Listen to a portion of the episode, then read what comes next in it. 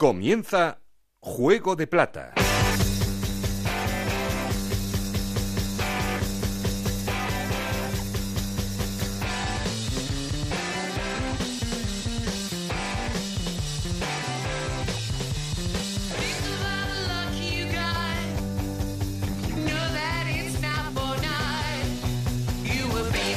¿Qué tal? Muy buenas, bienvenidos a Juego de Plata, el podcast de Onda Cero en el que os contamos todo lo que pasa en la liga Smart Bank.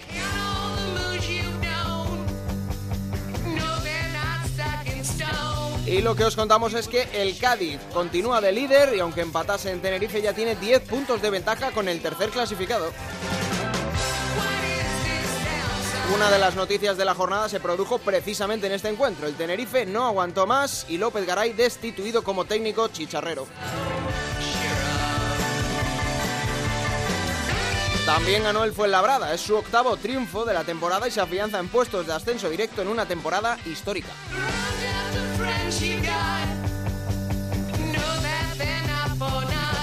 Victoria también del Albacete en Zaragoza por 0-1 que le hizo convertirse en el primer equipo en segunda división de toda la historia que convierte sus últimas nueve victorias por la mínima 0-1 o 1-0.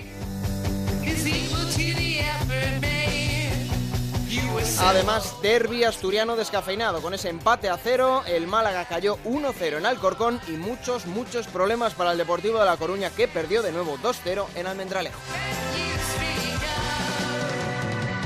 Y ya sabéis que queremos seguir en contacto con vosotros. Para eso tenéis un perfil de Twitter que os ponemos a vuestra disposición, arroba juego de plata, un correo electrónico, juego de plata arroba gmail.com, con Nacho García, los mandos técnicos, Alberto Fernández el que os habla, pero no estoy solo porque... Esto es Juego de Plata, el podcast de Onda Cero en el que te contamos todo lo que pasa en Segunda División.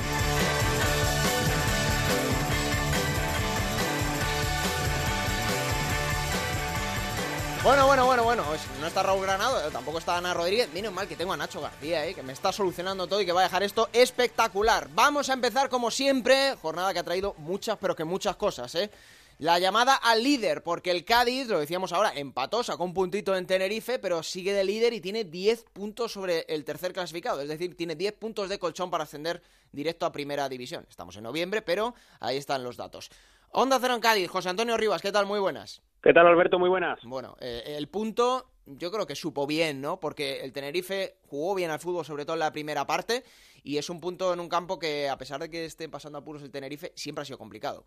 Sí, y yo creo que teniendo en cuenta también los diferentes resultados de la jornada, desde luego en el seno del Cádiz se ha dado por bueno el punto. Entre otras cosas también porque el Cádiz no hizo su mejor partido de la temporada. Eh, siempre parece que cuesta un poquito, ¿no? Jugar en, en las islas, que ese aplatanamiento, ¿no? Del que muchos equipos hablan, pues parece que le pasó un poquito de factura al Cádiz. Pero fíjate, un equipo competitivo y que va líder por algo, hasta en un partido en el que no estuvo para nada brillante, pues eh, consigue rascar algo positivo. Y tú hablabas, bueno, de que ese partido pues se supuso finalmente la destitución del entrenador del Tenerife y es que después de jugar contra el Cádiz creo que son ya cinco los entrenadores que han sido cesados, con lo cual, bueno, pues es un destrozo a entrenadores también el equipo de Cervera. Sí, y bueno, lo estamos viendo, tú lo decías, ¿no? No es una victoria, pero no sabe mal por los resultados de los rivales. Empata la Almería que al final el que marcaba la tercera posición y bueno, pues eh, cuando tienes un periodo de sesteo como puede tener el Cádiz en determinados partidos, pero ves que tus rivales no te aprietan, eso te, te, te hace relajar, te hace aflojar un poquito el cuello de la camisa, ¿no? Sí, la verdad es que, bueno, sobre todo eh, mantiene las la distancias y además, bueno, pues hay que tener en cuenta que el Cádiz tenía dos salidas consecutivas, a Vallecas y sí. al Eliodoro, y, bueno, dos salidas complicadas, a pesar de que eran dos equipos que no están en una situación ideal, y, bueno, pues lo ha saldado sin ninguna derrota, con dos eh, empates, eh, así que, bueno, yo creo que por aquí se ve como positivo, eso sí, ahora pues eh, hay que intentar hacer eh, buenos esos dos empates en casa frente al Lugo, que será el próximo encuentro de los amarillos en la, en la vuelta a Carranza. Mm. Eh, ¿Se le ve nervioso a Cervera en estos días o sigue igual de tranquilo que siempre? No, no, no, no, no, eh, nervioso para nada, al revés. El otro día, pues, además es un entrenador que es cierto que en las salas de prensa, después de los partidos, normalmente, salvo casos puntuales, pues tú lo escuchas y, y, parece que ha visto el mismo partido que tú, que eso yo creo que es algo que gusta a los aficionados. El otro día, pues, por ejemplo, salió a rueda de prensa diciendo que el Tenerife había sido mejor, que se había jugado más a lo que el equipo chicharrero había querido y que bueno, que con todo y con eso pues daba por bueno el punto. Eh, hay tranquilidad porque la distancia eh, sigue siendo la misma y si hay algo así de preocupación, más que por los números y por los resultados, es por la enfermería y es que esta semana pues va a estar muy pendiente el equipo amarillo de ese cuerpo médico. Y es que el otro día pues se retiraron tanto Marcos Mauro, el autor del gol, parece a priori, a falta de confirmación, que solamente molestias y que podrá estar en el siguiente partido, y también José Manuel Jurado, que la verdad es que, bueno, pues no está teniendo nada de buena suerte desde su llegada al Cádiz, apenas 44 minutos en total son los que ha podido disputar, el otro día salía unos minutos como suplente y se tenía que retirar, perdía un cambio el Cádiz, ha quejado de unas molestias en el gemelo que vamos a ver eh, cuánto tiempo le tienen apartado.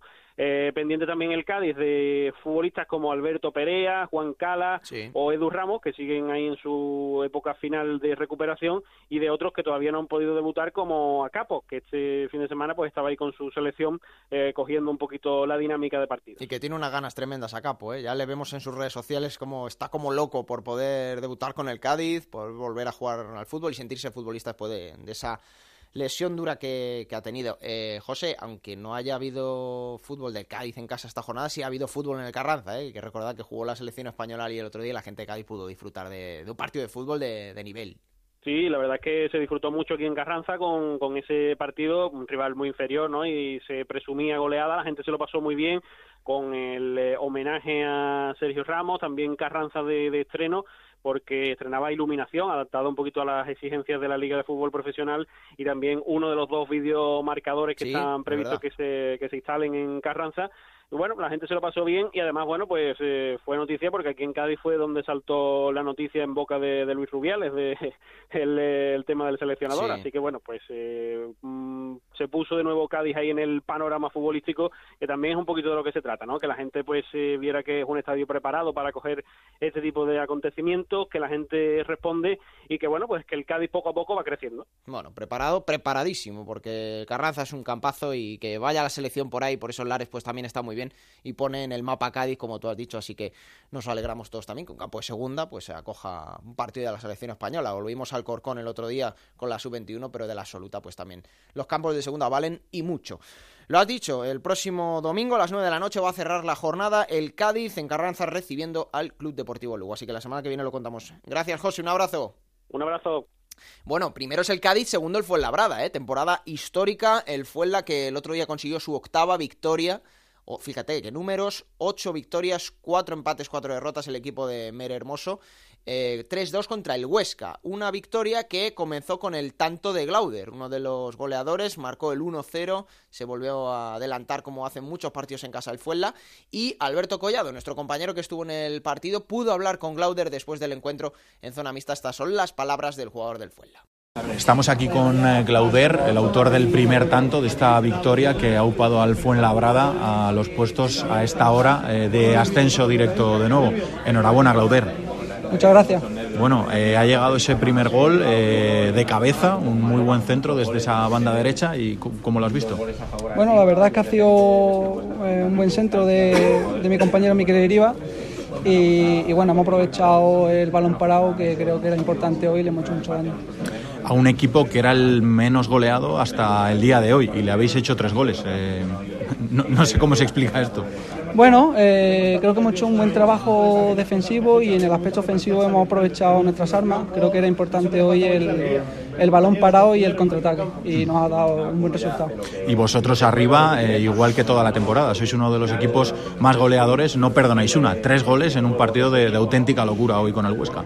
Sí, hoy ha sido un partido muy bonito, ¿no? Supongo que el espectador habrá disfrutado muchísimo y bueno, dice, dice mucho del equipo a nivel ofensivo con los tres goles de hoy, no solo, no solo lo, lo bien que trabajamos a nivel defensivo, sino que también el equipo ofrece mucho ofensivamente. Ahora mismo, como digo, repito, estáis en puestos de ascenso directo hasta ahora, eh, ¿hasta cuándo? O sea, ¿dónde está el techo de este equipo? Porque es increíble, semana tras semana lo, venimos diciendo. Bueno, vamos a seguir disfrutando del momento que es muy bonito y, bueno, el tiempo, el tiempo dirá. Tú llegaste a este equipo la pasada temporada, cedido por el Alavés, hicisteis un temporadón increíble, eh, logrando el ascenso. Este año ya eres futbolista en propiedad del, del Fuenlabrada. ¿Cómo le explicarías a alguien que, que, no ha seguido vuestra trayectoria qué es el Fuenlabrada en, en, en esta segunda división que está sorprendiendo a todo el mundo? Bueno, eh, para mí es un orgullo primero estar aquí en el Fuenlabrada y y bueno, eh, la verdad es que bueno, desde que llegué el club ha confiado mucho en mí y bueno, yo simplemente intento ofrecerle lo mismo en el campo. Pues nada, enhorabuena y que sigan los éxitos. Muchas gracias. Venga, y vamos a Asturias porque uno de los puntos calientes, punto informativo de esta jornada, de este fin de semana, ha sido el derby asturiano, ese Real Oviedo, Real Sporting de Gijón que había aglutinado muchísima expectación, como cada derby, cada año, pero que nos dejó un poco con un sabor de boca agridulce, ¿no? Porque, claro, todo lo que habíamos eh, acumulado esta semana pasada hablando del derby, pues al final se quedó en un 0-0 que no dio para mucho más. Me quiero ir hasta Onda Cero en Asturias, primero en Oviedo, Chisco García, ¿qué tal? Muy buenas.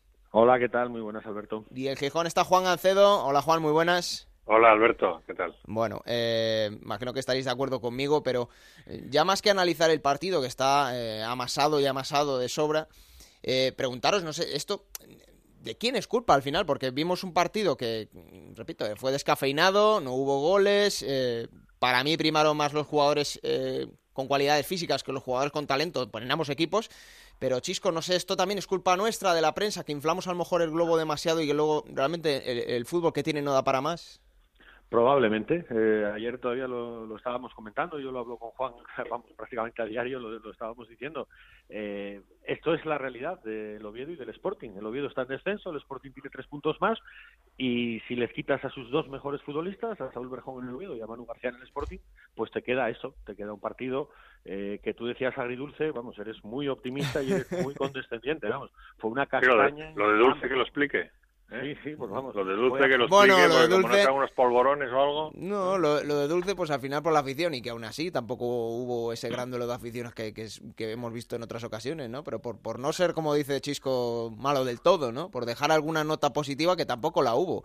Pero es que, eh, Juan, no sé, o sea, a lo mejor tenemos que esperar a que de verdad haya un duelo entre el Oviedo y el Sporting, que estén los dos en la zona alta de la tabla para que de verdad merezca la pena el derby.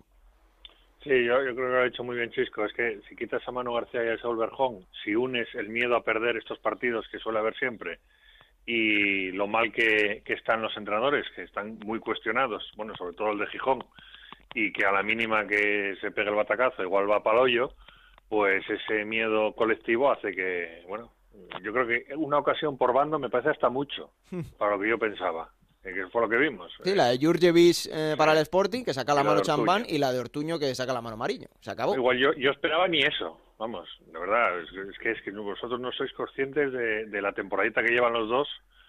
Eh, el Sporting disfrazado porque lleva tres puntos más y nunca ha caído de descenso, pero poco más. O sea, futbolísticamente, es que yo cada vez que veo otros equipos de la categoría me echo a temblar. Eh, bueno, de Fuenlabrada ya no hablamos, que le saca 10 puntos y 13 pero otros equipos que están abajo y que juegan bastante mejor al fútbol, como por ejemplo el Tenerife, que yo lo estoy viendo el otro día, jugó muy bien al fútbol y se encargaron al entrenador, pues imagínate lo que tendríamos que pensar aquí. Mm. Yo fíjate que estaba en Alcorcón, eh, el partido contra el Málaga, llegué a casa, puse la segunda parte y claro, las dos ocasiones de las que hemos hablado ahora mismo fueron en la primera. En la, en la segunda parte es que no hubo nada de nada, chisco. Yo no sé la afición allí en el Tartiere si estaba ya desarraigada con lo que fue el encuentro en el paso de los minutos o, cómo fue el ambiente, porque al final acabó mucho peor de lo que empezó, como es lógico. Claro, no, lo que pasa que, a ver, al final siempre te, queda la, cosa esa de, bueno, de poder ganar, ¿no? Al eterno rival y, y, de que el equipo se levante y de que pueda haber alguna opción de, de llevarse el partido, pero la realidad es que los dos equipos tuvieron un miedo cerval a perder, es decir, el que saliese derrotado iba a quedar en una situación muy, muy, muy, muy complicada y lógicamente ante eso dijeron, para, para, déjame que me quede como estoy, firmo el 0-0 y, y bueno, lo que yo hablaba, esto a mí me recordaba un poco aquellas partidas de los mundiales de ajedrez entre Karpov y Kasparov, si les hubiesen firmado, si hubiesen ofrecido firmar el 0-0 antes de saltar al campo, yo creo que se marchan todos tan contentos para casa, porque lo que no querían bajo ningún concepto era perder el partido.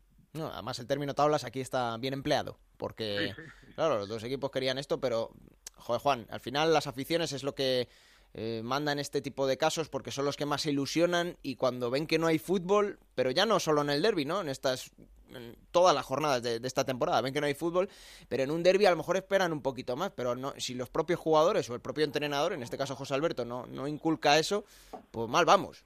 Yo más que las aficiones esperan más, yo creo que en estos partidos les perdonan todo cuando van a saltar al terreno de juego. Con lo cual da igual que hayan estado horribles hasta ahora, da igual incluso que hagan un partido malo durante el partido, o sea, durante el encuentro no, no va a haber nunca pitos a su equipo, se lo perdonan todo. Y cuando acaba el derby, si no pierdes, pues mira, del mal el menos.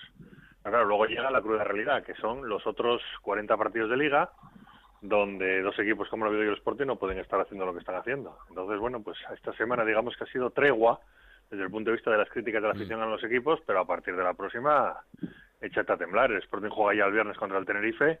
Excuso decirte que puede suceder como no saque el partido adelante. Y el Oviedo también empieza ahora con un calendario complicado, así que hasta ahora, digamos, esta semana valió, digamos que tuvieron vacaciones, vacaciones de silbidos, quiero decir, y a partir de la próxima que se aten los machos los dos. Bueno, además el Sporting un Tenerife que va a entrenar, va a estrenar entrenador, que se suele decir entrenador nuevo victoria seguro, pero eh, veremos lo que pasa en el Molinón el próximo viernes. Eh, el Oviedo Chisco, eh, bueno, pues tiene que ir a, a Las Palmas a visitar a la Unión Deportiva Partido también complicado. Fíjate que otros años hemos hablado de, bueno, en este derby queda tocado el Oviedo, queda tocado el Sporting. Bueno, el Sporting hace dos años perdió el derby y luego sacó una racha muy buena, pero es que después de este derby no queda, han tocado los dos, diría. No, es que, a ver, vamos a ver. Eh, está hablando Juan de la situación en la que queda el Sporting y que si no gana el, viernes al Tenerife, yo creo que si el Oviedo cae derrotado el domingo en Las Palmas, eh, los problemas van a volver y van a afectarle también al entrenador. Lógicamente, eh, en esta, lleva un mes sin ganar, ha sumado solamente dos empates, eh, bueno, las cosas están como están, el equipo está en descenso y es verdad que por abajo lo están haciendo muy mal muchos equipos, pero van a acabar ganando, ¿eh? y si tú no sumas, eh, la cosa se va a complicar. Eh, lo mismo además tiene convocado la Junta de Accionistas para el 18 de diciembre, eh, está sin director deportivo, el mercado de invierno ahí a la vuelta de la esquina y no, y no sabe nadie quién va a tomar las decisiones, cuidado que, que una derrota en Las Palmas puede complicarle y mucho la situación a lo mismo. Bueno, desde luego ha sido un derby, como digo, descafeinado, casi casi amargo. Juan, el de la vuelta en el Molinón eh, queda mucho, pero claro, peor no puede ir que este. O sea, bueno, eh, no, te creas. Bueno, que esté el Sporting en descenso también, pero eh, ya es que peor no lo podemos pintar el, el derby de la vuelta. Quedan meses, ¿eh? Pero oye. Cada vez que vemos un derby decimos que malo fue y cada vez que viene uno nuevo decimos que malo fue también. O sea, eso de que no lo puede superar, tela. De todas formas, decía ahora Chisco lo de que no sabe quién va a tomar las decisiones deportivas en el Oviedo. Igual es mejor lo de ellos que lo de nuestro. Sí, que sabes quién las va a tomar. Claro, ellos no saben quién las va a tomar y nosotros sabemos quién las va a tomar, que es lo peor. Así que no, sé, quién estará peor de los dos. Hay, que, hay que agarrarse los machos, pero, pero bien. Bueno, lo decía Chisco, el próximo domingo a las 6 de la tarde el Oviedo visita la Unión Deportiva Las Palmas en la isla. El Sporting va a recibir este mismo viernes a las 9 de la noche en el Molinón al Club Deportivo Tenerife. La semana que viene contamos a ver si las cositas son un poquito más, más halagüeñas. Gracias Chisco, gracias Juan, un abrazo. Un abrazo fuerte. Un abrazo Alberto, chao. Bueno, pues quiero irme ahora hasta Almendralejo para hablar con el protagonista de esta semana, después de que el Extremadura consiguiera una victoria que le ha dado desde luego muchísimo oxígeno, porque ha salido de puestos de descenso y además el partido se las traía contra el Deportivo de La Coruña, victoria por 2 a 0. Y quiero saludar a uno de los hombres de, la temporada, no solo de este año, eh, también de la temporada pasada de este Extremadura, como es eh, Quique Márquez. Hola Quique, muy buenas, bienvenido a Juego de Plata. Hola, buenas tardes, ¿qué tal? Bueno, no sé si he acertado en lo que he dicho, si el, equipo consiguió mucho oxígeno, porque, joder, había mucha gente que decía, este partido, el, el que pierda va a salir muy perjudicado y el que gane va a salir eh, muy victorioso. Va a ser casi más que tres puntos porque el ánimo ha crecido mucho, ¿no? En vosotros. Sí, sí que es cierto que, el equipo sale reforzado y sí que es cierto que lo importante al final eran los tres puntos, pero mm. la imagen que volvió a dar el equipo después de de varias jornadas sin conseguir los puntos por lo que peleamos y la verdad que, nos vino muy bien la victoria para seguir viendo en la idea que todos vamos punto de la mano y la verdad que, nos da un punto un punto de confianza para, para, visitar a Santander, que también es otro partido complicado. Mm. Oye, lo preguntamos muchas veces a vosotros, a los futbolistas, es un tópico, mm. pero es que es verdad, eh, cuando ganas, la semana se empieza de otro modo, se mira de otra manera, parece que el panorama se abre mucho. ¿Cómo cambia la cosa, no? Con una victoria. Sí, la verdad que la victoria, tanto la victoria como la derrota, te das a lo que es el blanco y el negro prácticamente y la verdad que cuando gana pues se ve todo diferente y cuando pierde pues aunque tú tengas claro lo que quieres y tengas una idea bien clara de lo que quieres, sí que es cierto que inconscientemente pues, te crea la duda y se ve de diferente manera. Mm, en un, en un caso tan esclarecedor como el vuestro, después de la victoria, ¿cómo es eh, en la vida de un jugador? O sea, tú te levantas y dices, voy a desayunar y, estoy con una sonrisa porque hemos ganado. Tanto se vive que te afecta la vida personal casi una, una victoria o una derrota, en este caso.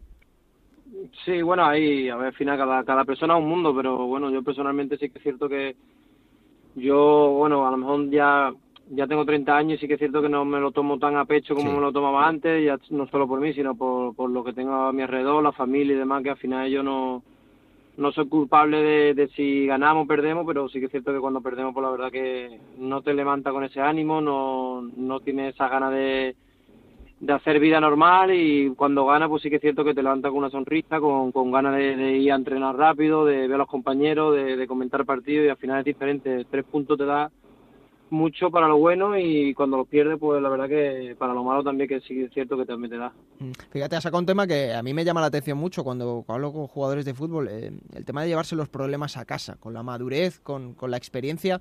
Eh, ¿Hace relativizar un poquito más eso o, al final, imagino que como todo el mundo, los problemas en el trabajo te afectan de algún modo en casa o, tú sabes separar una cosa de la otra?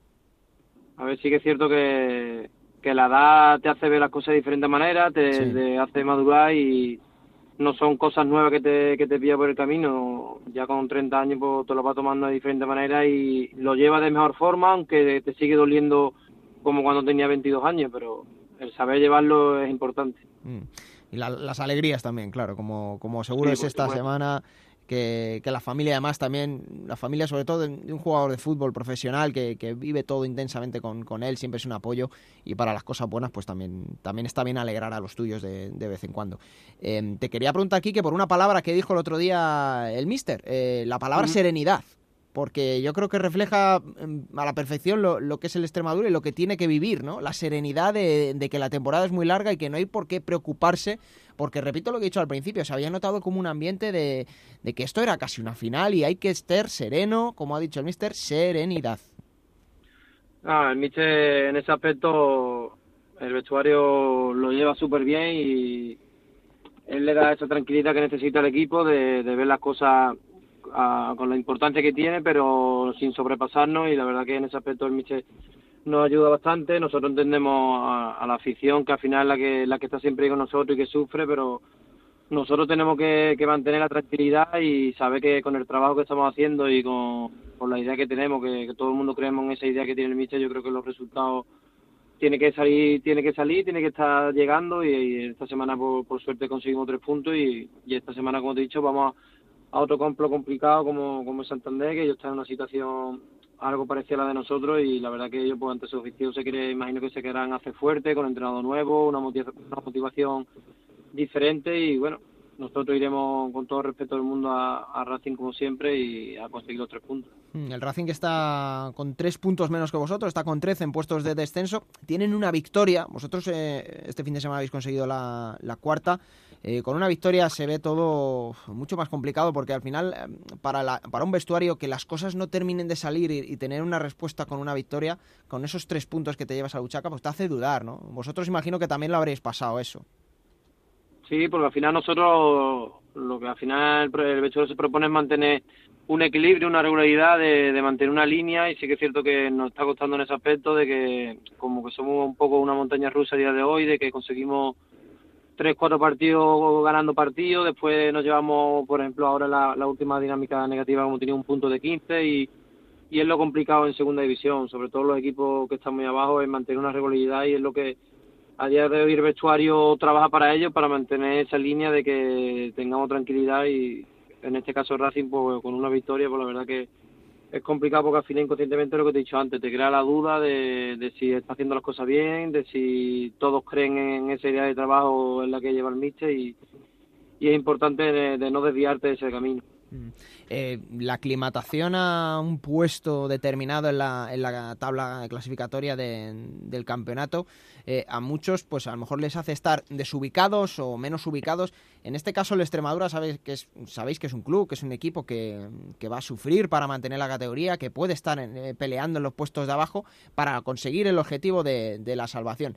Quizá vosotros que mentalmente podáis estar a lo mejor más concienciados de que os va a tocar eso durante el año, eh, ¿Puede ser una ventaja respecto a bueno, otros equipos que hay ahí metidos abajo? Tú lo has dicho, el propio Racing acaba de ascender y puede ser algo parecido, pero el Deportivo de La Coruña, el Málaga, el Oviedo, que a lo mejor no, es, no esperaban estar ahí en esta situación, en, esta fase del campeonato, pero vosotros sí mentalmente estáis preparados para eso, ¿puede ser una ventaja?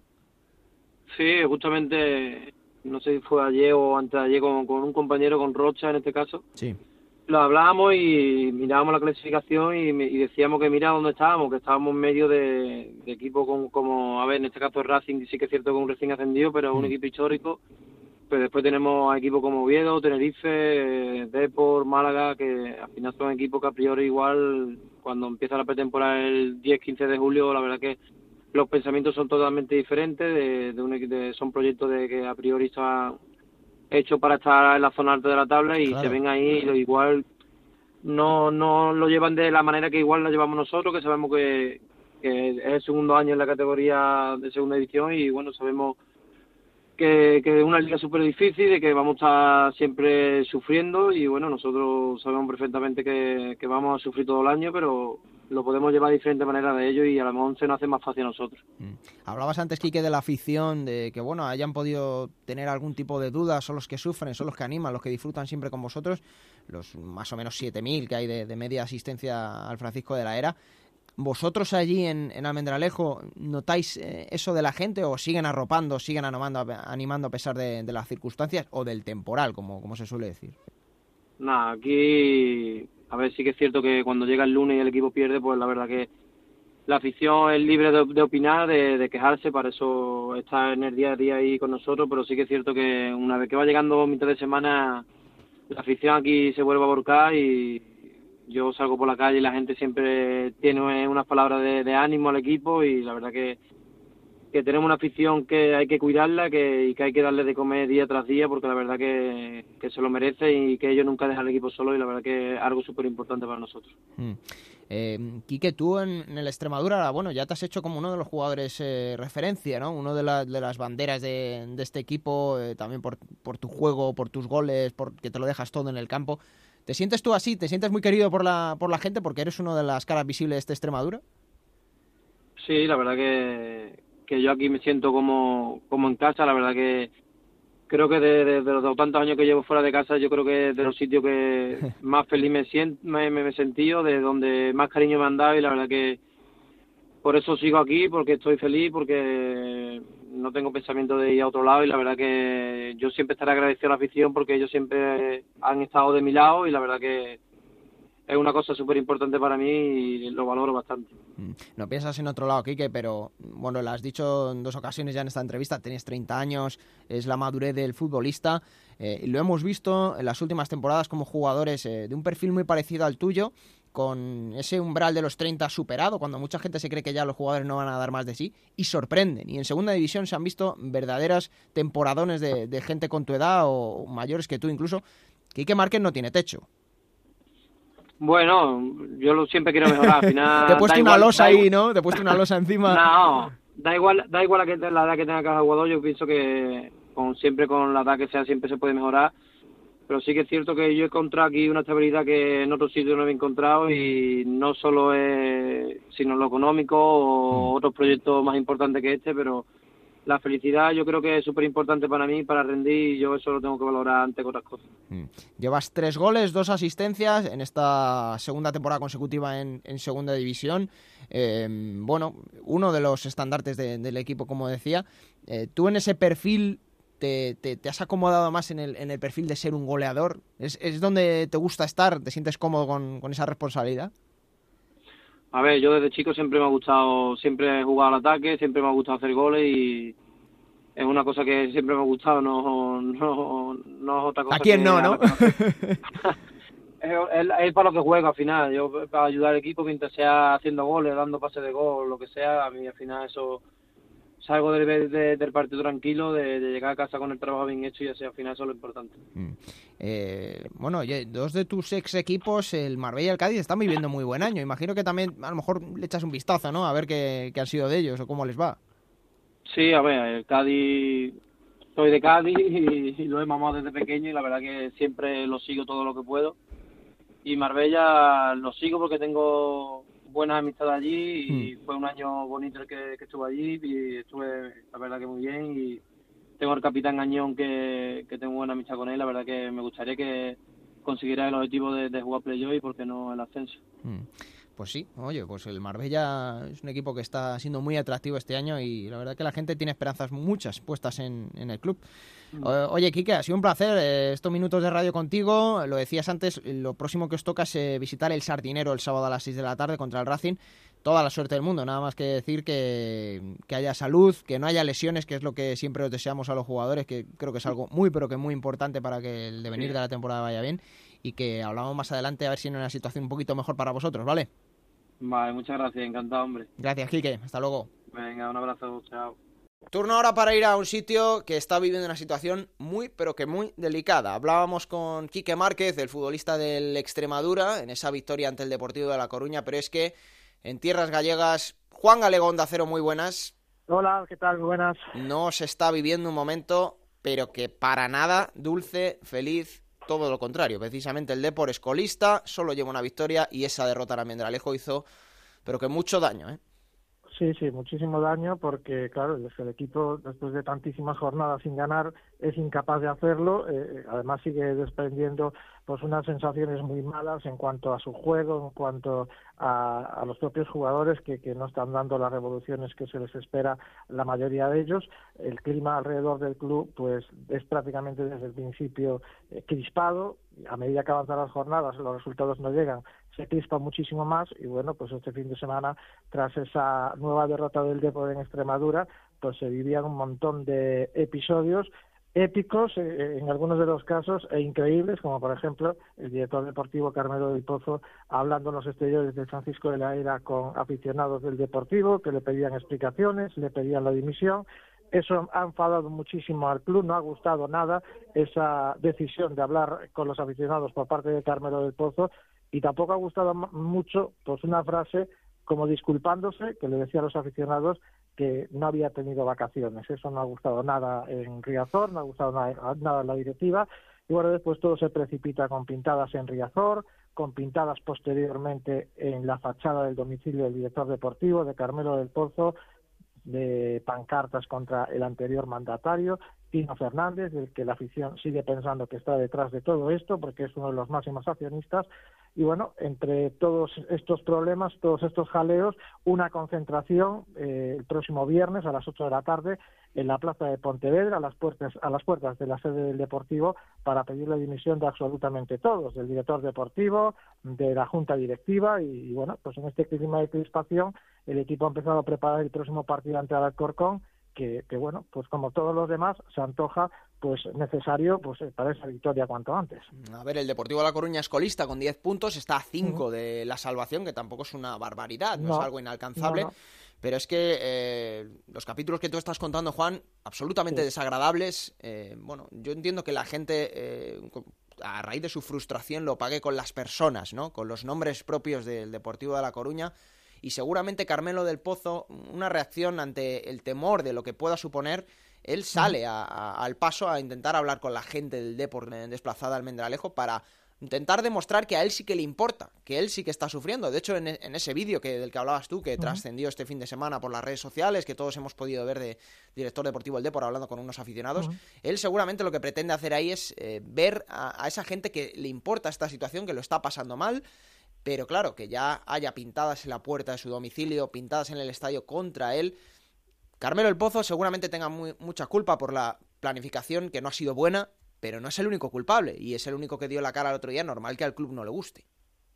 Claro, claro, es que culpables hay muchísimos, pero claro. para buscar un culpable hay que remontarse muchísimos años atrás. Exacto. Porque eh, yo tengo claro que la culpa de la situación del Deportivo lo tiene lo económico, y lo económico lo genera el Endoiro, en la, en la época del Endoiro. A partir de ahí el equipo, el club empieza a arrastrar unos problemas pues que, que lo tienen pues prácticamente atados de pies y manos pues prácticamente todo. El Deport tiene 80 millones de, de deuda prácticamente eh, y a corto plazo eh, tiene una deuda de 10 millones que tiene que pagar ya, sí o sí. Si ya el, el club es prácticamente inviable en segunda división, Imagínate si cae a la segunda división B, porque los auditores han sido claros en las últimas semanas que el Deportivo si cae a segunda B pues eh, la disolución es, vamos, prácticamente automática e irremediable. Y claro, esas palabras asustan a los aficionados, pero claro, los aficionados no son conscientes de lo económico y se fijan solo en lo deportivo muchas veces, y ahí es donde está el verdadero problema. ¿Qué hacer ahora? Pues yo creo que lo que puede hacer ahora el equipo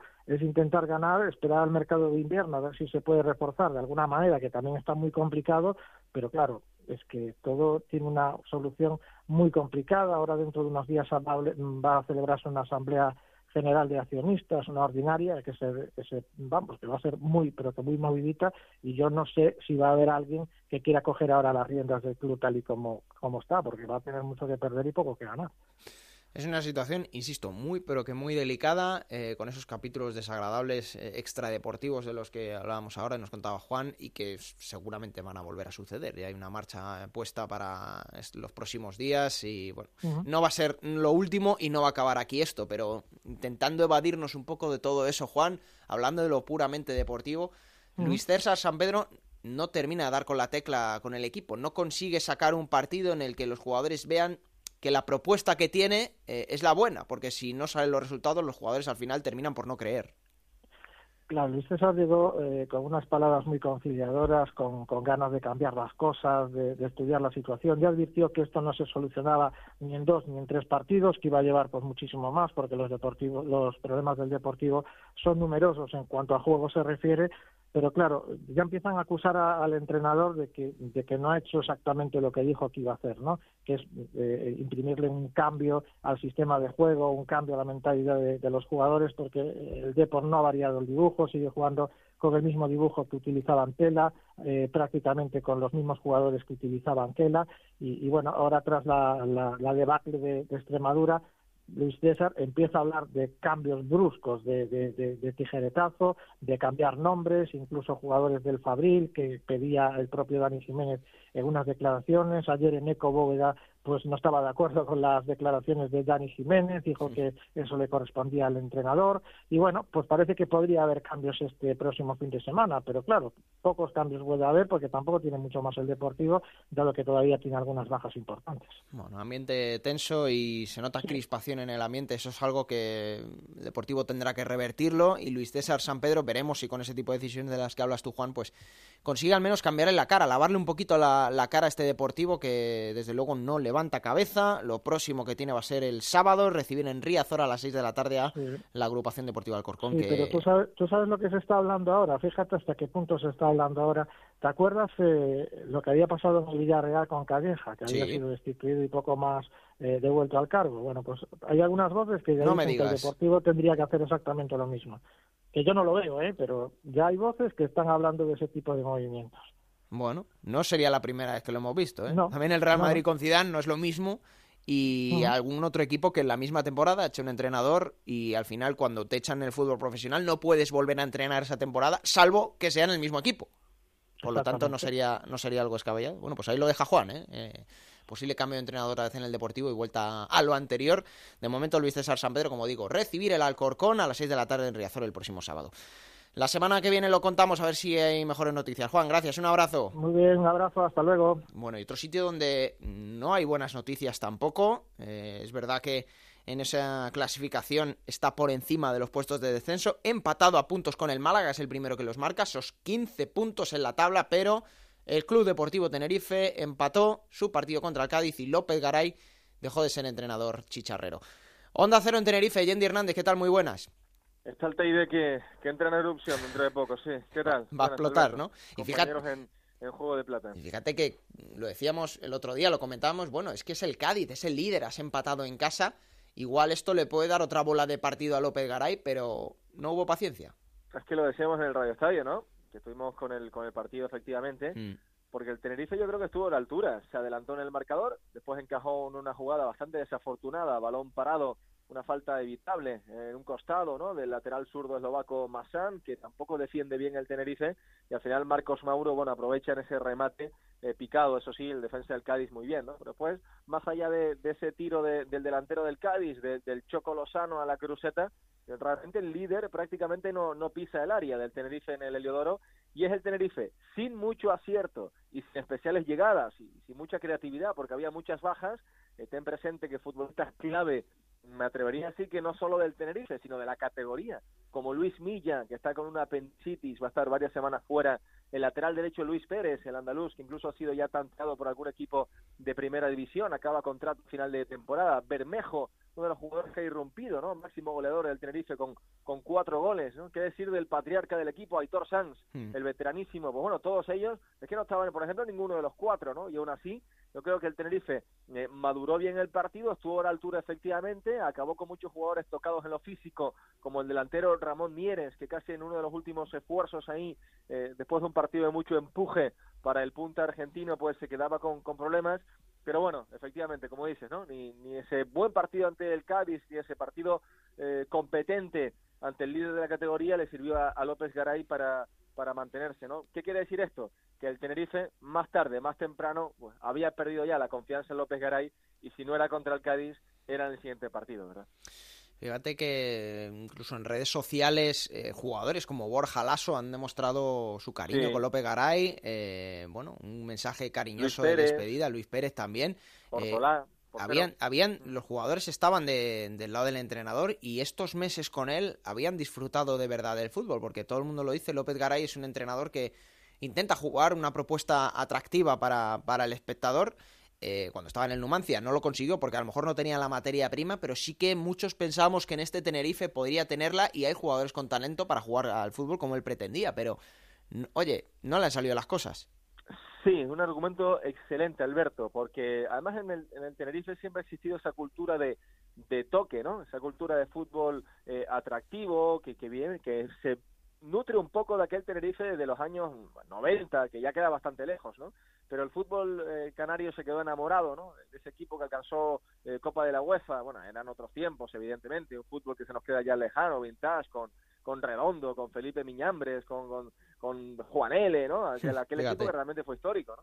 Pero bueno, eh, llevado al tiempo presente, a, a la afición del Tenerife le sigue gustando ese estilo, ¿no? Y a su manera, y dentro de los márgenes de la segunda división, pues efectivamente López Garay lo estaba intentando, ¿no? Con jugadores, eh, sí, como, como Borja Lasso, como Nahuel eh, Leiva, el Pistacho, eh, futbolistas eh, como Aitor Sanz, que aparte de ser un mediocentro muy contundente en el medio, eh, tiene capacidad organizativa también y para, para jugar al fútbol. Bueno, una serie de jugadores que sí poco a poco me podían ir saliendo adelante, ¿no? Pero al final los números también son los que, como decía López Garay, por cierto, una rueda de prensa tremendamente emotiva, eh, la despedida del entrenador, 14 minutos, 14 minutos de sollozos, de, de llantos, de lamentos, de tristeza y, y veíamos realmente eh, a corazón abierto eh, un poco la, eh, el derrumbe de un hombre en este caso, ¿no? ¿Qué Sí. quiere decir eso? Que él eh, había puesto todo el corazón y al final pues rompió a llorar por esa tensión, esa presión también, ese nervio, esa ira, eh, sabía que se la estaba jugando y que no puede ser, ¿no? Porque ocho partidos seguidos sin ganar y un Tenerife pues bordeando el descenso en números complicados, ¿no? El conjunto de, de Santa Cruz que no gana en casa desde agosto, desde la jornada 2, donde el Tenerife le ganó 3 a 2 al, al Numancia y a partir de ahí no ha sido eh, capaz ¿no? de, de enganchar esa serie de resultados positivos, pese a, como dices, el apoyo del vestuario y, y que el equipo fuera de casa estaba bastante mejor. ¿no? Y yo me atrevo a decir también que el Tenerife ha merecido un poquito más. ¿eh? Eh, partidos como eh, el del Girona, incluso último fuera de casa, el Tenerife se queda con uno menos. Es que el Tenerife muchas- juega mejor al fútbol que muchos equipos que tiene por delante. Eso es Sí, una realidad. Sí, es verdad. la, es la verdad. tabla, la tabla clasificatoria. Sí, sí, la verdad es que sí, pero claro, aquí, bueno, eh, entronca siempre el debate de, qué jugar bien, ¿no, Alberto? Si, hmm. si hacer un fútbol eh, que gusta al aficionado. O que saque resultados, eso es. De toque y, para y sobre todo en segunda división, ir sacando resultados poco a poco, o que una cosa venga con la otra, ¿no? El Tenerife también ha tenido mucha mala suerte con el tema de, del gol. Ya la temporada pasada sufrió mucho por ahí, ¿no? Recuerda que tuvimos tertulias al respecto por la falta de gol eh, del equipo, y esta temporada igual, ¿no? Eh, Malvasic eh, lo conoces, nunca ha sido un, goleador eh, experto, ¿no? Eh, mm. un, hombre que para trabajar en la segunda punta, para abrir espacios, para tirar desmarques, para hacer acciones individuales, es un buen jugador el serbio, pero tampoco es un gran goleador, nunca lo ha sido, nunca ha tenido ese olfato, pese a ser ambidiestro, ¿no? Y tener muchas virtudes dentro del área, ¿no? Bermejo, que parecía que estaba tirando también, tampoco es delantero centro, es un jugador de banda, media punta, un tío con mucha potencia, ¿no? A mí me recuerda un poco, salvando las distancias, por supuesto, a, a Kaká, el que fuera jugador del Real Madrid, pero ese tipo de, la zancada, el espacio que gana con, arrancada que a los espacios va muy bien. Entonces con 20 años y, de la cantera del español, bueno, un jugador que también tiene ese recorrido, ese potencial, pero que ahora con la rotura de aductor que tiene desde hace dos tres partidos también se ha quedado fuera, ¿no? Y bueno, la, falta de gol, los problemas en casa donde el Tenerife no ha ganado y después un ambiente un poquito enrarecido también desde la directiva, ¿no? ciertos poderes fácticos del Tenerife eh, en la parte directiva nunca han estado del lado de, López Garay, ¿no? que es un técnico con, con carácter, un técnico con, con agallas, un técnico que, no le gusta que le estén interrumpiendo en su trabajo, un tío muy profesional, eh, de perfil vasco. Eh, hmm. Y bueno, yo creo que también en ese sentido se ha ido quedando sin apoyos en, en la directiva y entre unas cosas y otras, bueno, al final esa rueda de prensa ayer entre, entre llantos, la verdad es que, estremecedora, ¿no? Sobrecogedora, la rueda de prensa de, de López Garay, en la que llega incluso a nombrar a su familia y, pide perdón a su mujer y a su hijo por en estos últimos meses, tres meses, no haberle dedicado el suficiente tiempo para estar con ellos ni, ni para conocer la isla, porque se había centrado, se había volcado, eh, se había concentrado tanto en sacar este Tenerife adelante que López Garay no dudó en decir, incluso públicamente, pedir perdón a su familia, a su, a su mujer y a su hijo por haberlos eh, descuidado en, estos, es que, tiempos. Es que muchas veces, lo hablaba antes con Galego del Deportivo, los nombres propios que señala la gente, porque es lo fácil, eh, muchas veces no nos damos cuenta de que son personas y que también lo, sufren los periodos malos y, lo estamos viendo con López Garay.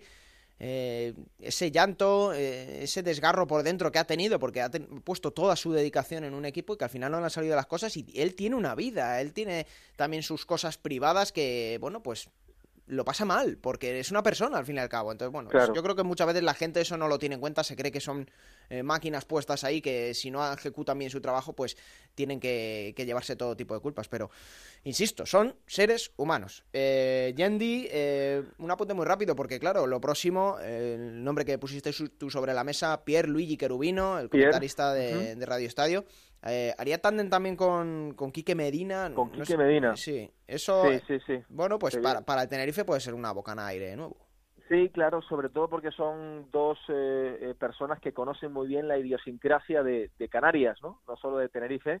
Los dos han sido todo en el conjunto blanquiazul, tanto Pierre como Quique Medina. Han sido jugadores, en el caso de Quique Medina, entrenador también en su momento, directivo. Pierre estuvo hasta de candidato a la, a la presidencia del Tenerife no hace mucho, lo contamos aquí también en, en Juego de Plata, ya hace un tiempito, algunos años, hmm. y, y, es una de las opciones que está en la, en la palestra. ¿no? Hay más, eh, hay cierta división también, porque lo cierto es que el director deportivo Víctor Moreno no está tampoco del todo conforme con el hecho de que se traiga a Pierre y ahora mismo pues esa pequeña crisis interna, ¿no? Porque el, el hombre del presidente era Pierre, pero está recibiendo muchas presiones el presidente del Tenerife, Miguel Concepción, y a día de hoy no está tan claro que, que Pierre vaya a ocupar el banquillo, ¿no? Ayer hubo reuniones, hoy tiene previsto eh, Miguel Concepción llamar a Pierre. Bueno, quiero decir que esta semana eh, era la clave para, para, la llegada de Pierre al banquillo, pero no, no va a ser tan sencillo, ¿no? De momento la solución es interina con César Rivero, eh, el que ha sido, bueno, desde hace muchísimos años director de la base del Tenerife, un hombre César Rivero muy protegido siempre por, por lo que es el sector de la vieja guardia de la directiva del Tenerife, junto a Ricardo León, el que fuera jugador también eh, con, con, aquel ascenso brillante con José Luis Oltra en su momento del Tenerife, que también está en la, en la base, y junto con Quique Medina, bueno, quiero decir que ahora mismo el Tenerife está tirando de solución interina, que la opción inicial era Pierluigi Querubino con Quique Medina, pero atención porque las últimas horas mmm, ciertas voces ahí dentro de la directiva, ciertos poderes fácticos están eh, cortocircuitando un poco esa llegada de, de Pierre al Tenerife. Bueno, y no hemos hablado, Yendi, fíjate, de la vuelta de Nano Mesa y del Choco Lozano a la isla. ¿eh? Fíjate, fíjate, que los dos el otro día con el Cádiz volvieron y son dos nombres que les han querido muchísimo y seguro que les siguen queriendo en, en Tenerife. Sí, Lo sí, próximo para el bueno. equipo chicharrero, el viernes a el las. 9 de la noche ir al Molinón. Fíjate, el Sporting que tampoco las está pasando bien, pues va a ser un duelo, desde luego, de muchas, muchas emociones. Sporting de Gijón, Club Deportivo de Tenerife y la semana que viene, como siempre, Yendi, aquí lo contaremos. Gracias, un abrazo. Un abrazo. Bueno, y un sitio que está bien, está feliz, porque son dos victorias consecutivas en casa, dos victorias consecutivas en Andúba, y el Club Deportivo Mirandés que, bueno, parece que va ahora un poquito más lanzada, ha puesto ir ahora la marcha directa, o al menos ha encontrado la tecla. Roberto Vascoy, ¿qué tal? Muy buenas. Hola Alberto, ¿qué tal? Muy buenas. ¿Es así o no es así? Porque el otro día la sensación era esa, al menos. Las sensaciones que transmite el equipo son muy buenas, ¿eh? lo decías eh, perfectamente, dos victorias en casa, pero es que en los últimos seis partidos el equipo acumula cuatro triunfos, un empate y tan solo una derrota contra el Elche en un partido muy extraño donde a los de Andoni Iraola les pitaron tres penaltis en contra y esa mejoría, sobre todo Alberto, tiene una clave y es que aunque sigue siendo el segundo equipo más goleado de la categoría con 25 goles, en los últimos partidos solo ha encajado siete goles, pero de esos siete, cuatro fueron contra el Elche y tres de penalti. Por lo tanto, ha frenado el equipo rojillo esa sangría tremenda que tenía atrás, sobre todo unos errores defensivos infantiles, casi casi impropios de la categoría, pero propios de un equipo con muchos jugadores nuevos en esta categoría de plata y por lo tanto, a partir de ahí, unido al crecimiento de algunos futbolistas del centro del campo hacia adelante, ha hecho que el Mirandés ahora mismo esté más cerca de los puestos de playoff que cerca de los puestos de descenso, aunque por supuesto aquí siempre se va a mirar a las cuatro últimas posiciones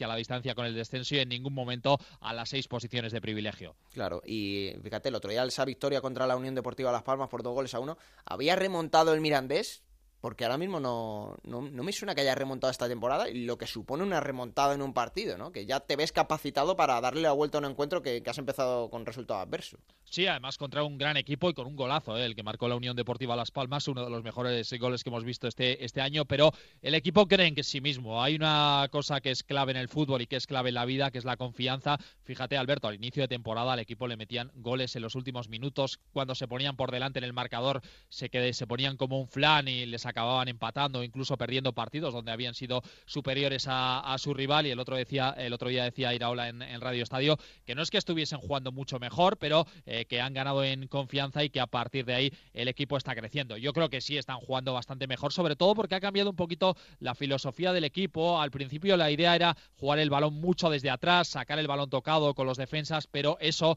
les llevaba a arriesgar demasiado y a cometer errores, como decía anteriormente, infantiles, que les estaban costando goles eso es equivalente a que te estén costando partidos. Ahora el equipo sigue siendo eh, alguien al que le gusta un, un conjunto, al que le gusta tocar mucho el balón, sobre todo del centro del campo hacia arriba, pero es verdad que eh, practican un fútbol un poquito más directo y eso les está dando réditos en forma de puntos y además a eso hay que añadir que hay futbolistas que les ha costado mucho entrar en el equipo y que ahora están en un, gran momento. Sobre todo el caso de Íñigo Vicente, el sí. futbolista de la, del Athletic, eh, que ha marcado dos goles en las últimas jornadas, de Álvaro Rey por el flanco diestro y también de Franquesa, el futbolista cedido por el Villarreal, el lateral izquierdo, que está siendo también uno de los mejores en estos últimos partidos. Fíjate, Íñigo Vicente, dos goles, pero tres asistencias también. El jugador cedido por el Athletic, que aquí, Robert, lo hemos hablado otras veces, nombres como Guridi, Merkelán, pero Íñigo Vicente, oye, se ha metido en el bolsillo a la gente de Andúa también. Sí, yo creo que es un futbolista al que le pesa demasiado sus enormes carencias defensivas, porque eh, es un futbolista de una calidad enorme junto a Álvaro Rey. Yo creo que es el jugador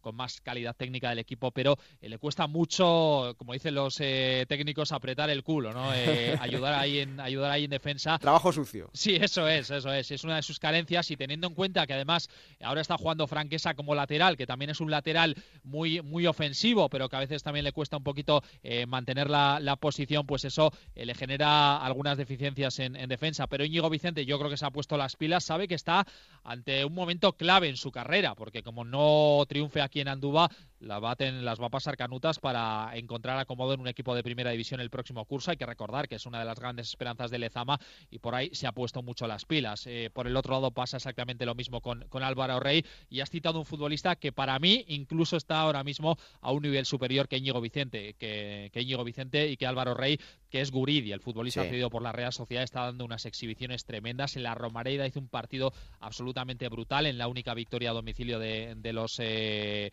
eh, castellano-leoneses y e incluso la Real Sociedad se está fijando en él para poder recuperarlo el próximo verano. No sé hasta qué punto, pero es verdad que es un jugador que ahora mismo está a un nivel fantástico, un hombre que estuvo desde el principio en la pretemporada, que ya conoce bien el club porque estuvo aquí el curso pasado en Segunda División B y ahora mismo está siendo uno de los motores de, este Mirandés. Bueno, pues un Mirandés que eh, ahora mismo vive un momento de dulce y que le va a tocar visitar el Carlos Belmonte el próximo domingo a las 4 de la tarde para jugar contra el Albacete Balompié. La semana que viene seguimos contando más cosas. Robert, muchas gracias, un abrazo. Perfecto, Alberto, un abrazo. Bueno, un Albacete que, lo hemos dicho al principio, el otro día daba Mr. Chip el dato en Radio Estadio, es el primer equipo en la historia de Segunda División que sus últimas nueve victorias, no que hayan sido consecutivas, las últimas nueve victorias las ha conseguido por la mínima, o 1-0 o 0-1. Como se suele decir que Ramis es el Cholo Simeone de Segunda División, por aquello del unocerismo, pues este dato refleja claramente que es verdad. Bueno, turno de jugar un poquito, vamos. En Onda Cero, la Liga Juego de Plata Hamel, el primer campeonato oficial de Juego de Plata en Futmundo. En esta segunda liga de juego de plata de Futmundo, con los compañeros de Hummel, bueno, pues en esta jornada de este fin de semana he hecho 51 puntos. No está nada mal. Tengo a Karim Yoda que me dio 11 gracias a ese gol que marcó. 7 puntitos de Isi Palazón, 7 puntitos de Hugo Fraile, el delantero del Fuenlabrada. No está nada mal. ¿Qué pasa? Que he tenido dos ceros, pero como un rosco de grande. El de Pulido, claro, no fue convocado con el Huesca, está lesionado. Dani Jiménez lo mismo con el Alcorcón, mi portero pues claro, me ha lastrado un poquito. Al que no le ha lastrado es al jugador que ha ganado esta jornada con 92 puntazos. El nombre, el nombre se las trae. La mortadela, coma, con aceitunas. 92 puntazos. Enhorabuena para la mortadela, coma, con aceitunas, que es el vencedor de, esta jornada.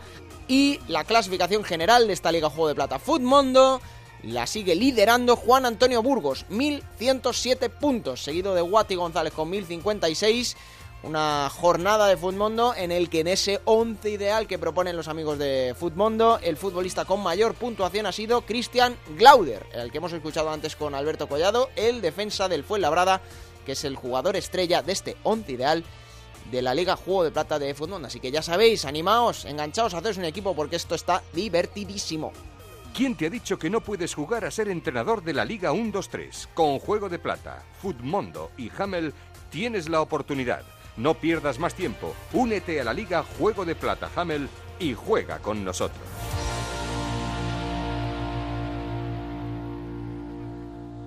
Bueno, como cada semana, Pablo Llanos se coge la máquina del tiempo, se traslada a un momento anterior de esta Liga Smartbank con alguno de los equipos protagonistas. Vamos a ver dónde ha ido, pero esta semana ha escogido al Real Sporting de Gijón.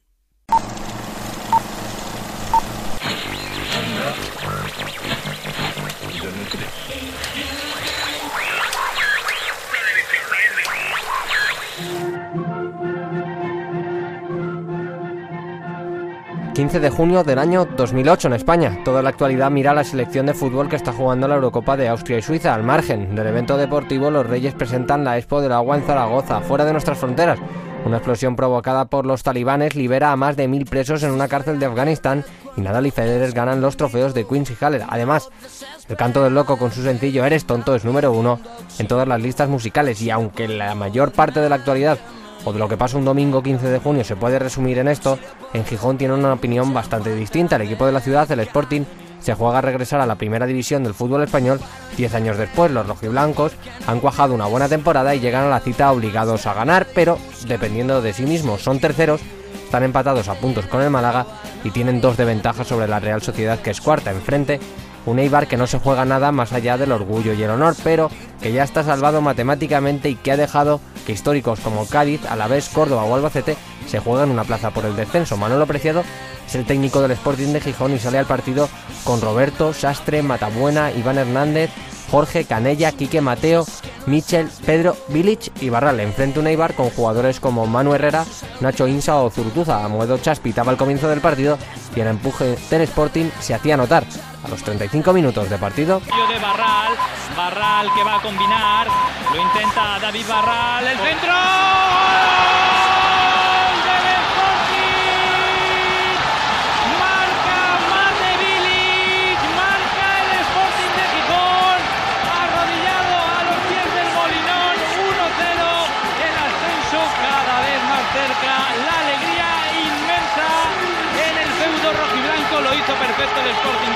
El encuentro llegaba al descanso y los asturianos ganaban por un gol. Esto les acercaba a la primera división, pero un despiste podía haber sido caro. Tras la reanudación, el partido seguía disputado. El primer cambio llegaba en el 66. Entraba Luis Morán. 14 minutos después de salir al campo. balón en la frontal del área. Le puede quedar para el remate a Luis Morán.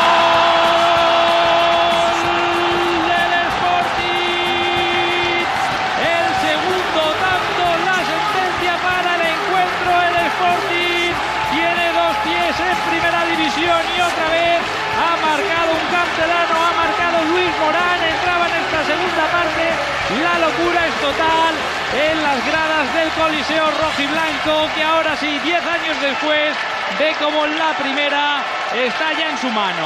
El partido acababa y el marcador no se movía más, el Sporting era equipo de primera división Diez años después, Preciado y sus chicos devolvían el fútbol de oro a la ciudad de Gijón y al Principado de Asturias. Lo demás, como se suele decir, es historia. Bueno, pues ahí está, uno de los clásicos de la categoría de esta liga Smart Bank, el Sporting de Gijón, una liga que está caliente, caliente. Ya hemos visto cómo ha caído otro entrenador, hemos visto como un derby asturiano que ha fracasado y hemos visto cómo el Cádiz y el Fuenlabrada ahora mismo van a otro ritmo y son los que están liderando la clasificación en puestos de ascenso directo. La semana que viene tenemos partidos muy pero que muy interesantes, como por ejemplo el Zaragoza, que va a visitar Vallecas a las 4 de la tarde. Vamos a ver un duelo por abajo entre el Racing de Santander y el Extremadura a las 6 de la tarde el sábado y para el domingo partidos estrella, sobre todo el de las 6 en Montilivi en donde el Girona va a recibir a un Fuenlabrada que está de dulce. Todo eso y muchas cosas más, ya sabéis, la semana que viene aquí ya estará Raúl Granado, ya estará Ana Rodríguez en el Juego de Plata, en el próximo capítulo, que ya sabéis, como siempre, que compartáis, que lo disfrutéis, que le hagáis saber a todo el mundo que hacemos este bendito programa. Hasta luego, gracias.